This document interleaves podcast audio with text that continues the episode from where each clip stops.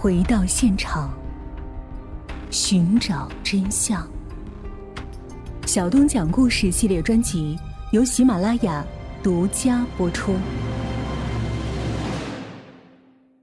另一个侦查组根据陈桃提供的银行卡卡号，开展了系列调查，查到了六月九号早上九点，银行一上班，有一男一女。持这张卡在工人文化宫南关十字工商银行的营业点，从柜台分别取走了一万两千元。侦查员提取了取款人留在银行的取款单，此单为那名女涉案人填写，留下的姓名是陈桃。调取银行的录像资料显示，男子粗壮，女子高挑，面目上都做了伪装。此卡还于当日下午三点多。被人在白银同城商厦自动取款机上取走了余下的三千五百块。银行资料显示，依然是这一对男女。通过比对于东遇害案所提取的银行录像资料，案件中出现的那个粗壮的中年男子，基本确定就是在刘成失踪案中出现的同一个人。西固分局的刑警根据这一线索，派员前往了白银，在白银警方的配合下。进一步开展调查，指望有所突破。在兰州、白银两地奔走数日的西固刑警，在做了大量的调查访问工作之后，却始终没有突破。案件的调查跟安宁的分局境遇一样，陷于困境之中。刑警们无不焦虑啊！这疑犯会不会再犯案呢？在调研工作中，对两岸的案情有了初步了解的李斌，知道这是两碗夹生饭。而刑警搞案子最忌讳、最不情愿的就是搞这种别人搞了一半却搞不下去的夹生饭。侦查破案讲究的是第一时间赶到第一现场，调查第一个目击人、知情人，掌握第一手资料，才能快速做出反应，攻破案件，抓获罪犯。一旦时过境迁，现场被破坏了，目击人、知情人不知去向，那就会给侦破工作带来意想不到的困难。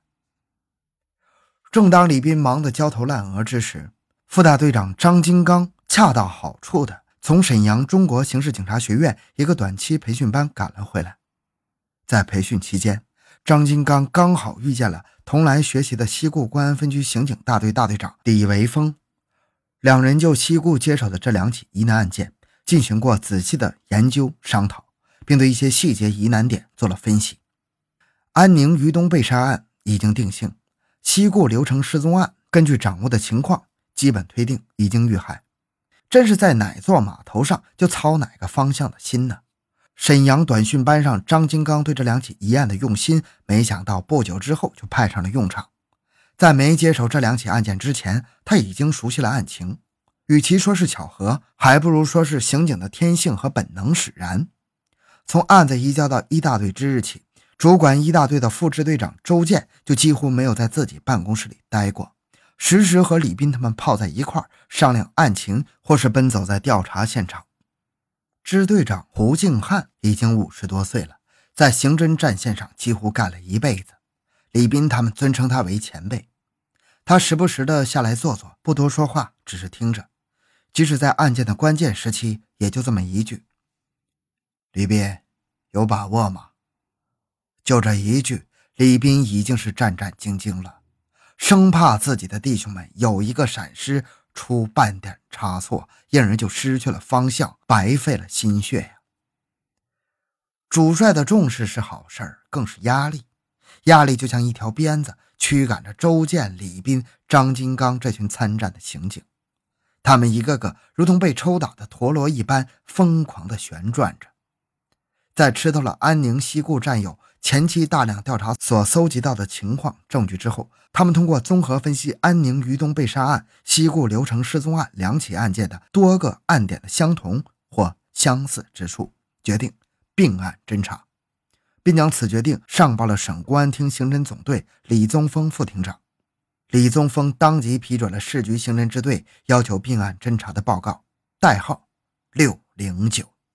专案组的侦查员张金刚。聚神凝力地将此案的突破点锁定在那个与女犯罪嫌疑人有过一面之交的丁宝身上。此人是经警方调查，与这个犯罪团伙成员很可能是一名重要成员有过正面接触的唯一一个幸存者。紧盯住丁宝不敢放松的张金刚，每次跟丁宝打交道，事先都做了充分的准备，如同一个手握刻刀的雕刻工面对刀下的玉石，生怕一个不小心，一刀下去，咔嚓一声，前功尽弃。一名优秀的刑警。不仅需要敏捷的思维、超群的智慧、吃苦耐劳的韧劲儿，还有宽广的胸怀，一颗能忍辱负重的仁义之心。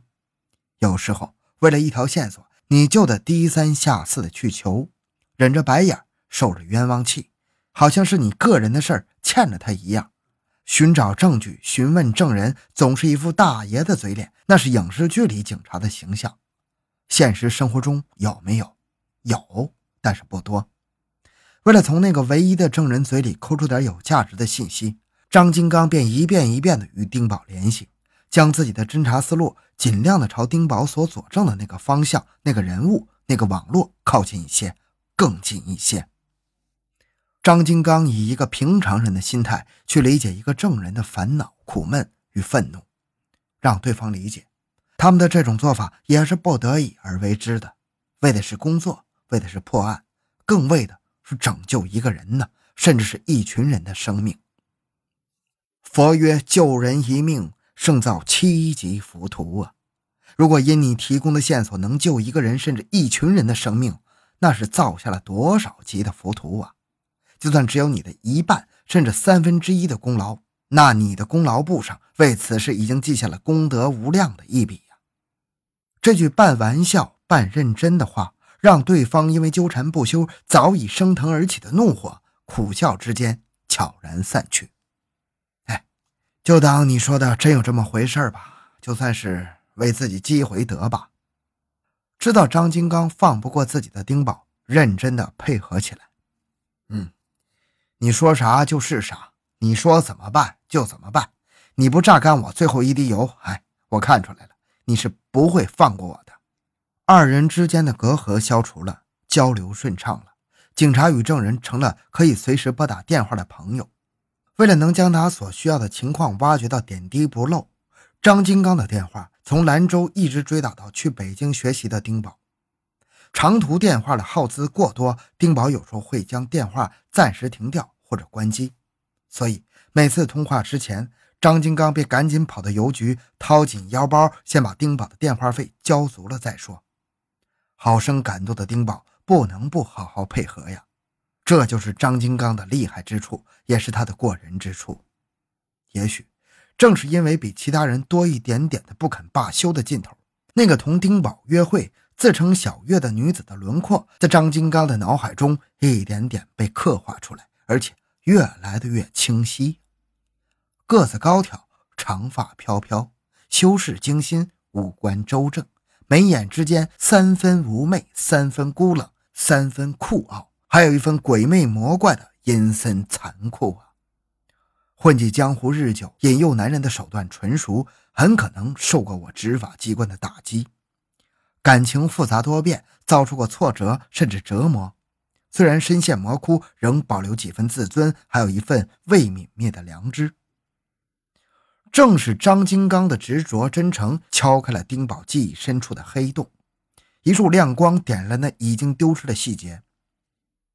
对了，我想起来了，那天那个和我在西湖公园见面的女人所持的是一部联想牌的手机，那种牌子的手机型号和我单位的一位同事一样。张金刚像一位在迷雾茫茫之中急着寻找出路的行者。刚走到崖边，突然云雾裂开一角，闪出一条路来，怎能不让他欣喜异常？怎能不让他紧揪住不放呢？赶快查这种牌子、这种型号的手机。根据前期调查掌握的情况，李斌、张金刚便将查证落实的主要区域圈定在兰州、白银一带。